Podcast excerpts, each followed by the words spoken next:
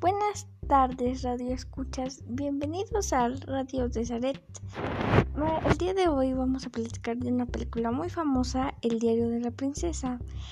Esa película que todos conocemos que se trata de que una muchacha particular se convierte en una princesa por parte de su papá y luego en la película número 2 se enamora pero no se casa porque quiere mucho a alguien novia. Luego le enamoran al hermoso príncipe.